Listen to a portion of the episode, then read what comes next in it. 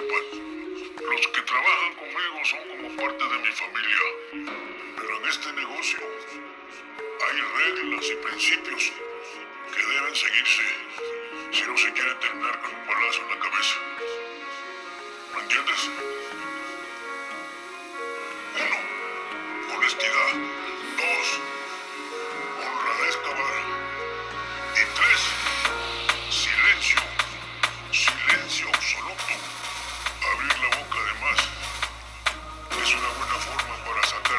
Pasaje infierno. ¿Está claro? Y otra cosa que se me ha olvidado. Tienes que guardar mucha discreción. No andes presumiendo por ahí como estos pendejos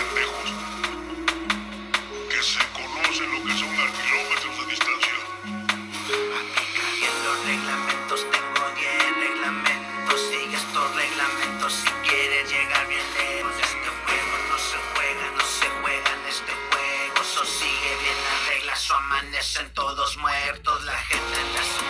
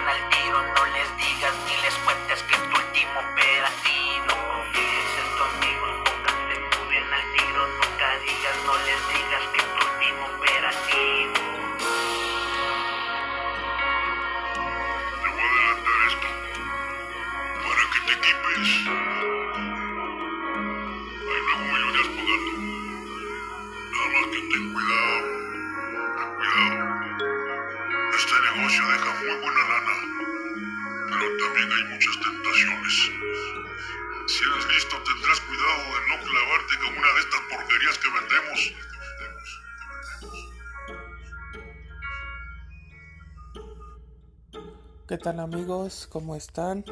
Espero que estén muy bien. Espero que les haya gustado ese intro. Y bueno, lo que pasa es que estamos ante un nuevo capítulo de... eh, ¿Cómo se llama? Del episodio de... El libro del traidor de Anabel Hernández. Eh, el diario secreto del hijo del mayo. Vamos a continuar con su lectura. Espero que les guste. Y pues vamos a comenzar. Si no has escuchado la parte anterior, también ya la subí ahí a Anchor. También la tenemos ahí en, en YouTube. También la tenemos ahí en Patreon. Voy a estarla compartiendo ahí en mis redes sociales. Y pues vamos a empezar.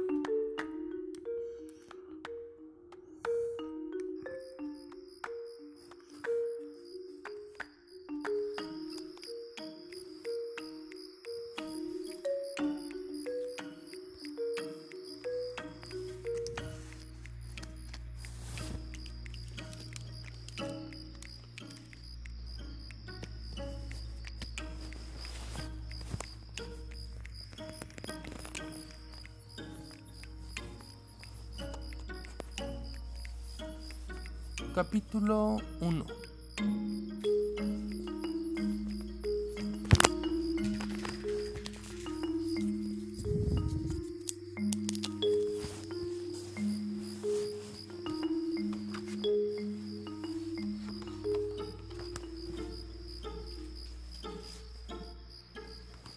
Capítulo 1 Soy el hijo del Mayo Zambada.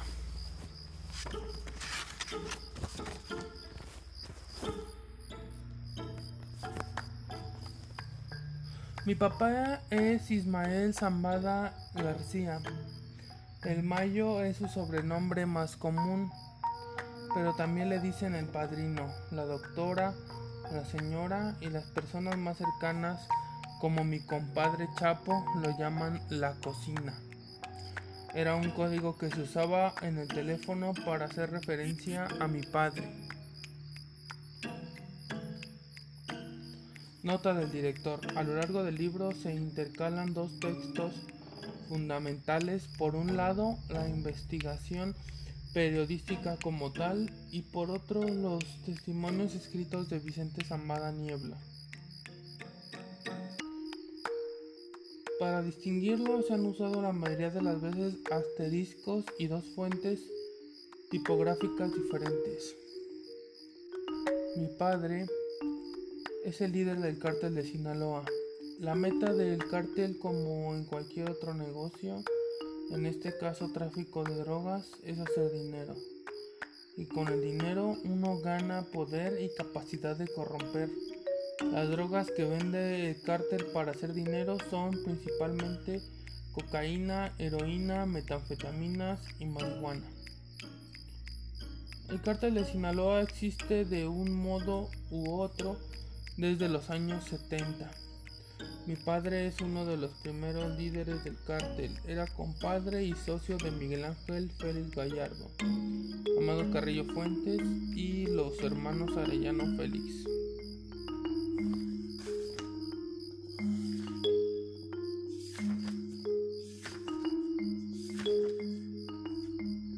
Texto escrito por Vicente Zambada Niebla, entregado por Fernando Gaxiola a la autora.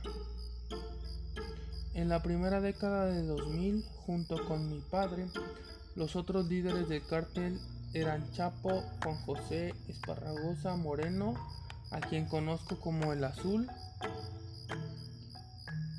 Arturo Ventral Leiva e Ignacio Coronel, a quien conocí como Nacho. El cártel funciona como una afiliación de estos individuos y sus organizaciones.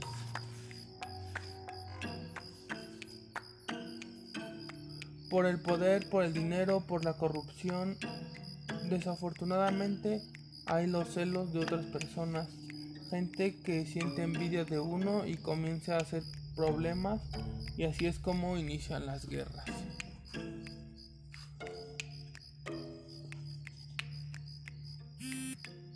Testimonio de Vicente Zambada Niebla, 3 de enero de 2019. Loxit. Vicente Zambada Niebla es conocido por el gobierno de Estados Unidos como Vicentillo, aunque según él mismo también lo llaman el niño, el 10, el Diego o la mesera, por aquello de que su papá era la cocina. Algún tipo de humor negro de narcos. Es el primer hijo varón del Mayo. Nació el 23 de marzo de 1975. Según la credencial del lector expedida en Culiacán, Sinaloa, cuando cumplió 18 años, de la cual tengo copia como parte de los documentos que me entregó el abogado Fernando Gaxiola. Es el único varón de los hijos procreados en el matrimonio del Mayo y Rosario Niebla Cardosa. Sus hermanas son María Teresa 1969, Midian 1971 y Mónica 1980. En adelante en este capítulo el número entre paréntesis al lado de los personajes representa su año de nacimiento a menos que se indique otra cosa. Chayito, como le llama afectuosamente el Mayo a Rosario, es una mujer originaria del Dorado, una sindicatura de Culiacán, Sinaloa. El capo se enamoró de ella a primera vista cuando tenía 13 años y aunque formalmente ya no están casados, Chayito sigue siendo la reina de su corazón, aunque es reina entre muchas otras mujeres. Su sociedad es indisoluble, como el afecto que el Mayo siente por Vicente. Según le contó el propio Mayo, Agaxiola tiene más de 10 hijos, pero de todos, Vicentillo es el más amado, el predilecto. La historia que los vincula va mucho más allá de la re relación filial entre hijo y padre. Es una historia de tragedia, dolor, crimen, muerte, venganza y traición. Encuentros y despedidas. La frase la sangre llama es entre los dos mucho más que solo palabras. Se compara la fotografía tomada al Mayo para el trámite de su pasaporte cuando tenía unos 50 años con una fotografía reciente de Vicentillo, se puede ver que son realmente parecidos. Altos, erguidos, el mismo tono de piel moreno claro, cabello abundante y negrísimo. La misma nariz recta y ligeramente respingada. La mandíbula cuadrada, fuerte como de Rottweiler. Lo más similar físicamente entre padre e hijo son los ojos inclinados hacia abajo, oscuros, feroces, inteligentes, como dos gotas que caen bajo las cejas. Cuando nació Vicentillo, su padre ya era el rey de un imperio criminal, hasta ahora muy poco explorado, pero como todo príncipe nació esclavo. Su círculo social era de traficantes de drogas, animales, nacionales e internacionales, sicarios, lavadores de dinero, políticos y funcionarios corruptos. Ante todo, su padre tenía siempre la última palabra. Nadie estaba por encima de él. Nunca tuvo otro tipo de referencia. Ese es el mundo que vio y en el que vivió desde su primer parpadeo. Miguel Ángel Félix Gallardo, 1946, se llamar el jefe de jefes, pero nunca lo fue del Mayo, originario de Sinaloa como el Mayo. Fue miembro de la Policía Judicial Federal y escolta de Leopoldo Sánchez Celis durante la época en que este fue gobernador de Sinaloa, 1963-1968. A finales de los 70 ya era líder del llamado Cártel de Guadalajara, junto con Ernesto Fonseca Carrillo Domingo y Rafael Caro Quintero, el príncipe. Estableció negocios con la poderosa organización de Pablo Escobar Gaviria. El emporio criminal se fue a la ruina cuando asesinaron al agente de la DEA Enrique Camarena en 1985. En complicidad con la CIA, todos fueron detenidos, dando cabida a otros imperios visibles, mientras hubo uno que movía todos los hilos desde atrás. Información obtenida por la autora por medio de testigos directos y documentos judiciales, publicada previamente en Los Señores del Narco, Grijalvo 2010.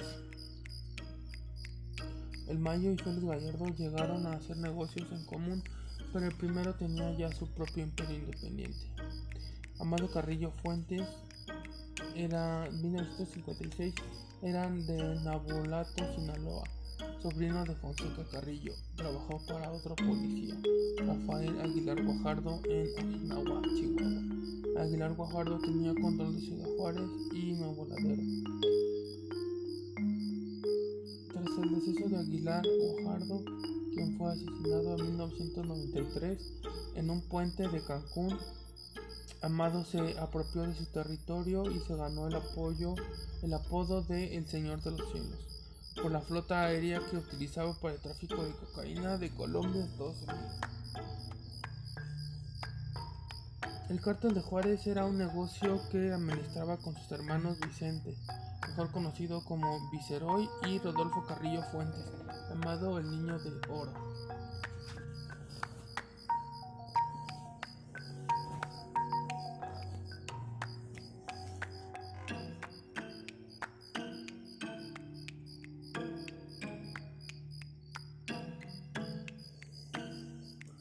Nadie lo sabe hasta ahora, pero el Mayo era padrino de Amado y su hermano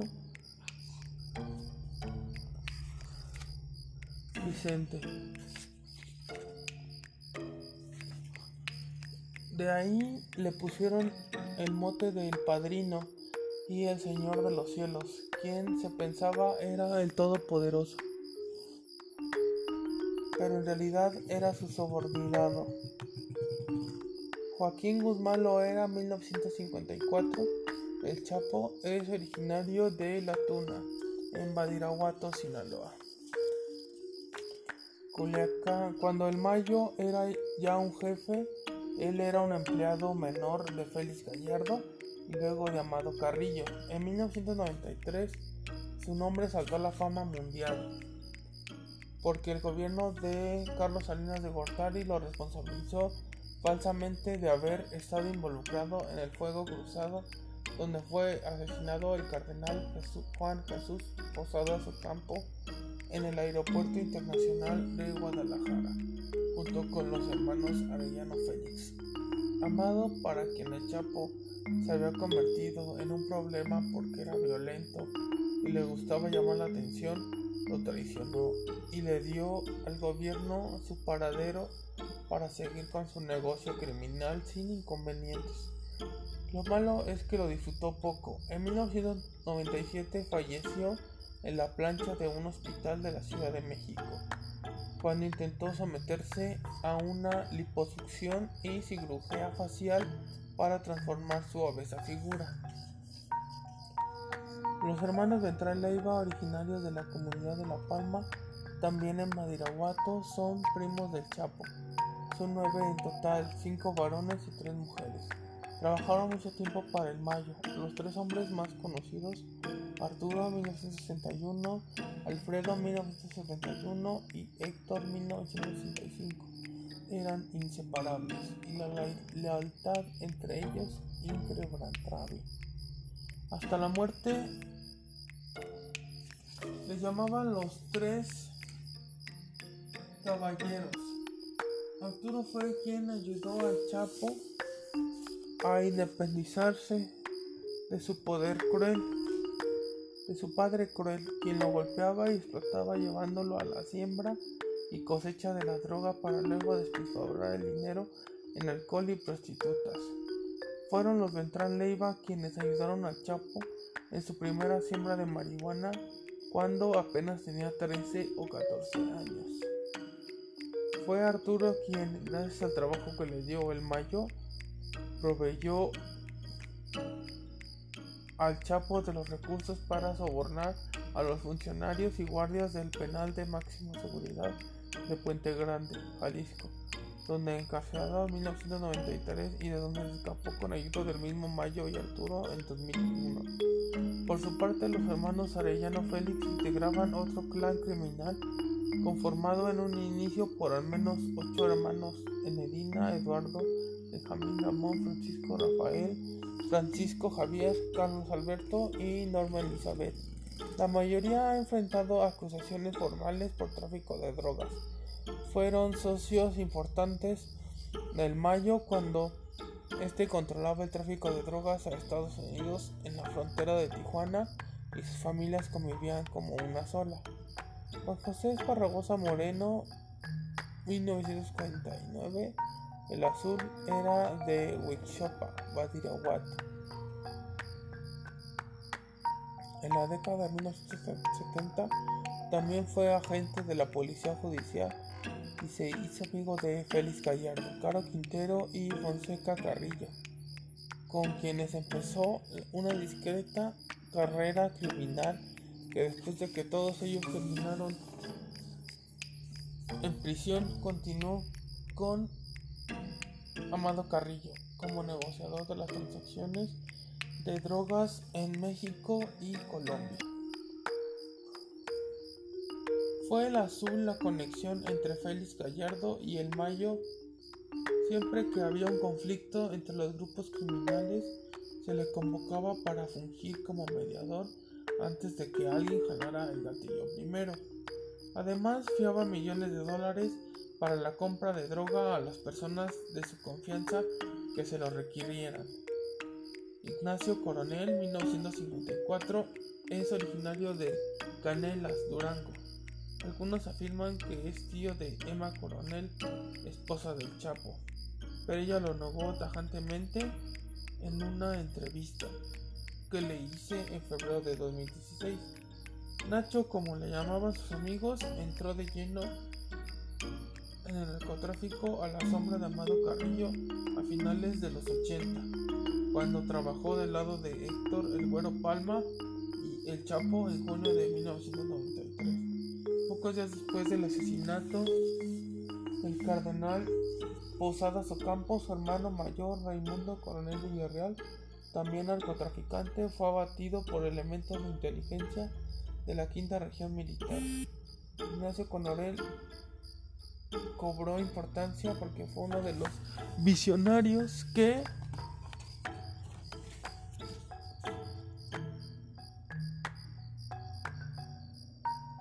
descubrió que las anfetaminas eran las drogas del futuro y estableció laboratorios clandestinos en Jalisco.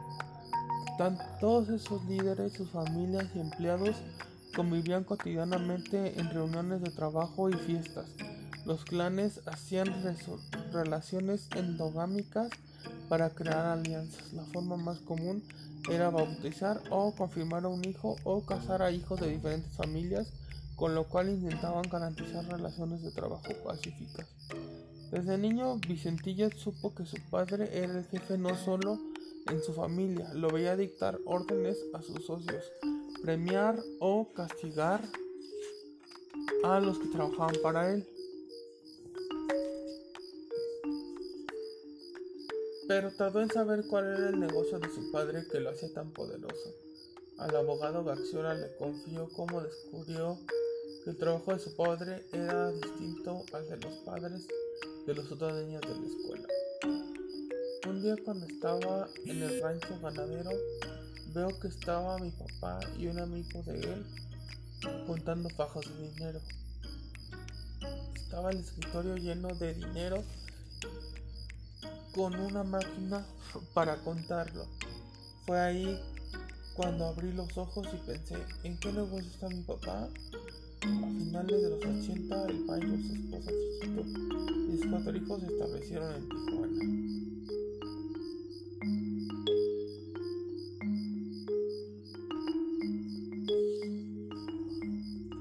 Los Arellano Félix son originarios de Cancún, pero cuando eran muy chicos se movieron a Tijuana, Baja California y son conocidos como los Arellano Félix del cártel de Tijuana. En aquel tiempo la mayoría de ellos eran socios y compadres de mi padre. Yo los veía muy seguido. Cuando vivía ahí en los 80. Javier Arellano Félix, Francisco Arellano Félix, Ramón Arellano Félix, Eduardo Arellano Félix, era con quien tenía más contacto.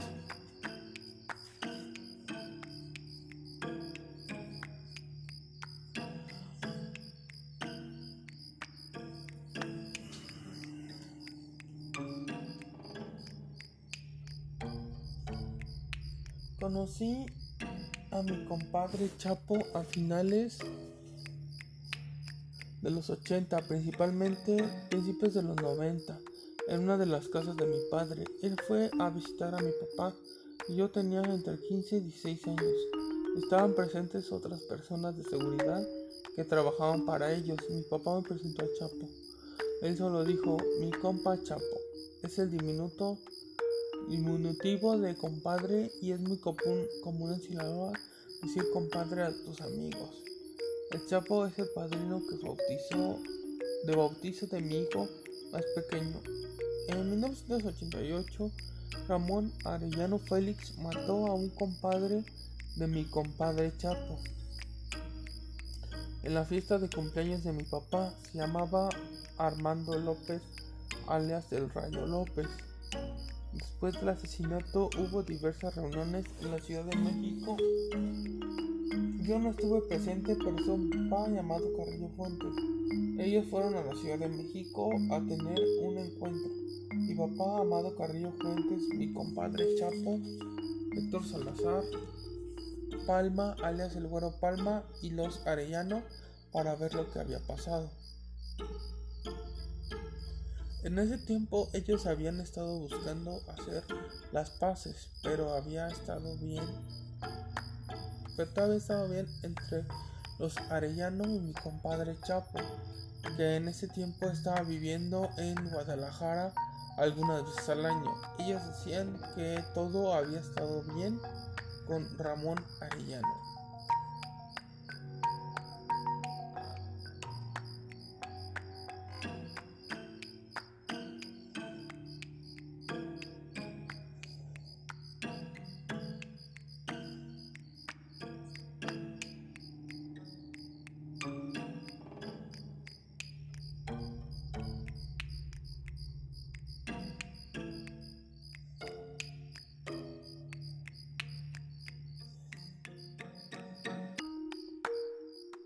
En 1991 yo estudiaba en la ciudad de Tijuana.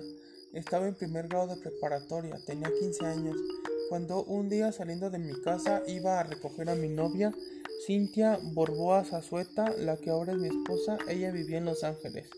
Cuando salí de mi casa como a seis cuadras se me cierra una van, una camioneta cerrada. Se baja una persona que me quiere abrir la puerta y me ordenó a gritos que me bajara. Yo cerré con seguro la puerta y aceleré el coche. Y cuando arranqué escuché un balazo y el vidrio de mi carro vi que se rompió o se astilló porque el carro en el que yo iba era blindado. 15 días atrás mi papá me envió el auto y me mandó a decir que no saliera a la calle si no andaba en ese, en ese coche. Era un Shadow Chiclo de dos puertas. Ese fue mi primer atentado. No sé si era secuestro o en realidad me querían matar. A sus 16 años, Vicentillo, el primogénito del Mayo, iba a ser asesinado por los Arellano Félix. Caxiola señala que el clan había matado días antes a dos socios del Mayo, uno en Culacán y otro en Tijuana. Los culparon de los asesinatos para crearle problemas con sus aliados. Esta situación puso en alerta al Mayo. Le había comprado ya un flamante Mustang convertible a su hijo para que se paseara por California y Tijuana, pero de última hora les envió de repuesto el vehículo blindado y le ordenó que no fuera a ninguna parte sin él.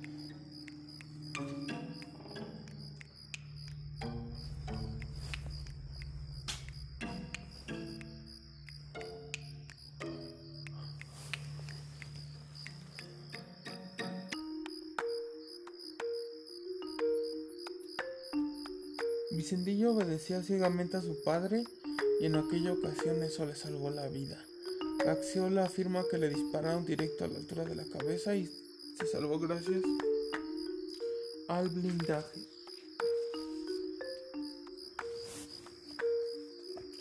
En cuanto el Mayo se enteró del ataque contra su hijo, instintivamente llamó a Ramón Arellano para pedirle explicaciones. Ramón, por supuesto, negó cualquier injerencia en los hechos. Dijo que no sabía del ataque y que no tenía nada que ver. Mientras le disparaban, Vicentillo escuchó que uno de los sicarios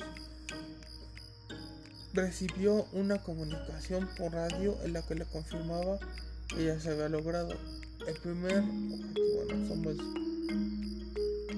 objetivo en Culiacán. Papá, te está mintiendo. Yo escuché la voz de Ramón dijo Vicentillo. El Mayo decidió trasladar a Chayito y a sus hijos a Culiacán donde se sentía más seguro. Mientras él se replegó, los Arellano Félix tomaron el control de Tijuana, que hasta ese momento estaba dividido por Zambada García. Después, unos meses más tarde, yo, mi madre y mis hermanas nos regresamos a vivir a Culiacán, Sinaloa. En Culiacán me metí a continuar la preparatoria y yo, veía la, yo vivía la casa de mi hermana más grande, María Teresa Madaniebla, con mi cuñado Javier Díaz, esposo de mi hermana.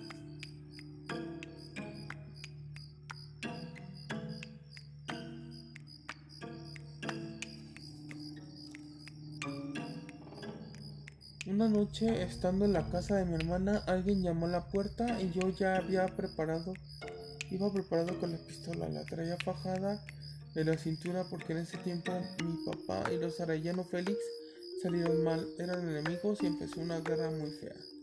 Entonces, cuando abro la puerta, siento que me golpean en la cara un puñetazo y que dos personas se quieren meter a la casa. Yo caí hacia atrás.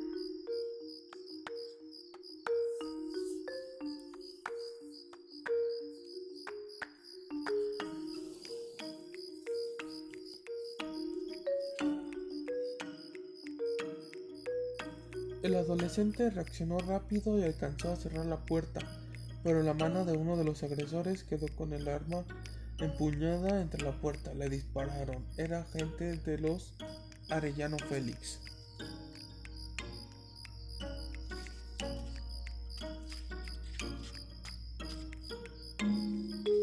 Y bien amigos, hasta aquí llega este capítulo.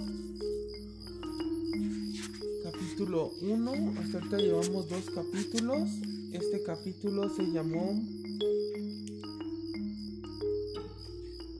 Capítulo 1, soy el hijo del Mayo Zambada y hasta aquí llegamos porque aquí ya empieza un nuevo capítulo que es Érase una vez en América. Esa es parte ya del capítulo 2. Entonces, este vamos a dejarlo hasta aquí. Espero que les haya gustado este nuevo episodio. A mí me, encantó. Y pues bueno, Vamos a seguir subiendo este libro, así como otros audiolibros, para que ustedes lo sigan escuchando. Compártanlos, escúchanme en Spotify, en Anchor, en Google Podcast, en. Creo que en, en Vox, algo así, no me acuerdo cómo, algo así. Ahorita, si no, ahorita se los pongo allá abajito. Pero bueno, espero que les haya gustado este libro, este episodio. Y también este, pues síganme en mi canal de YouTube. En YouTube está hasta este capítulo en video. Ya los capítulos que siguen vamos a subirlos igual. YouTube y las demás plataformas de podcast o de audiolibros. Y eh, para que ustedes igual las, lo escuchen en el formato que ustedes quieran o gusten, ya sea en video o en formato de audio. Y para que lo hagan mientras están entrenando, haciendo qué hacer, trabajando haciendo ejercicio, etcétera, ¿no? Y eh, pues espérense mucho más videos, más contenido en el canal. Y también les dejo ahí mis redes sociales, Facebook, Twitter, Instagram. Agréguenme, voy a estar agregando a todos. Y también subo más información, más audiolibros, otros enlaces, algunos artículos traducidos, de todo. Y eh, pues ahora sí que en el podcast eh, también cualquier pregunta que me quieran hacer, mándenme a mi correo, también se los dejo acá abajo. Y pues nos vemos en el próximo episodio. Cuídense mucho. Y pues eh, sigan, sigan este audiolibro, sigan este, este podcast porque la verdad es que se está poniendo muy bueno esto. Y pues nos vemos en el próximo video.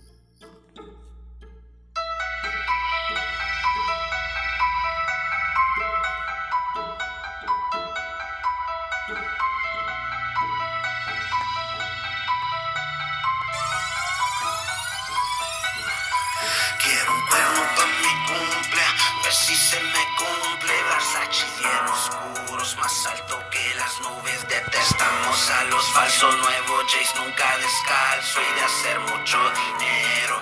Loco, no me canso, el mañoso nunca duerme y los políticos te muerden. Si no te pones trucha aquí te roban, si te duermes un saludo para mis plebes. Esto es pura droga y mis sueños que mi música se mueva como droga y mis sueños que mi música se mueva como droga y las calles tengo cora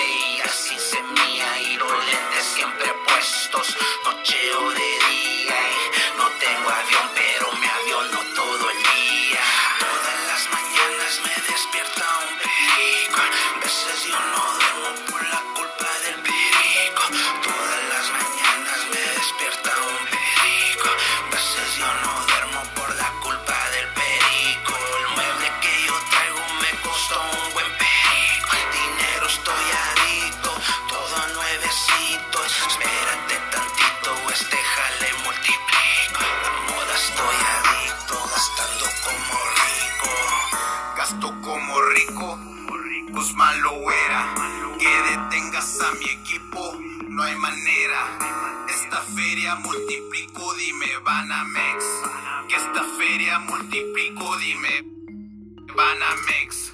Yellow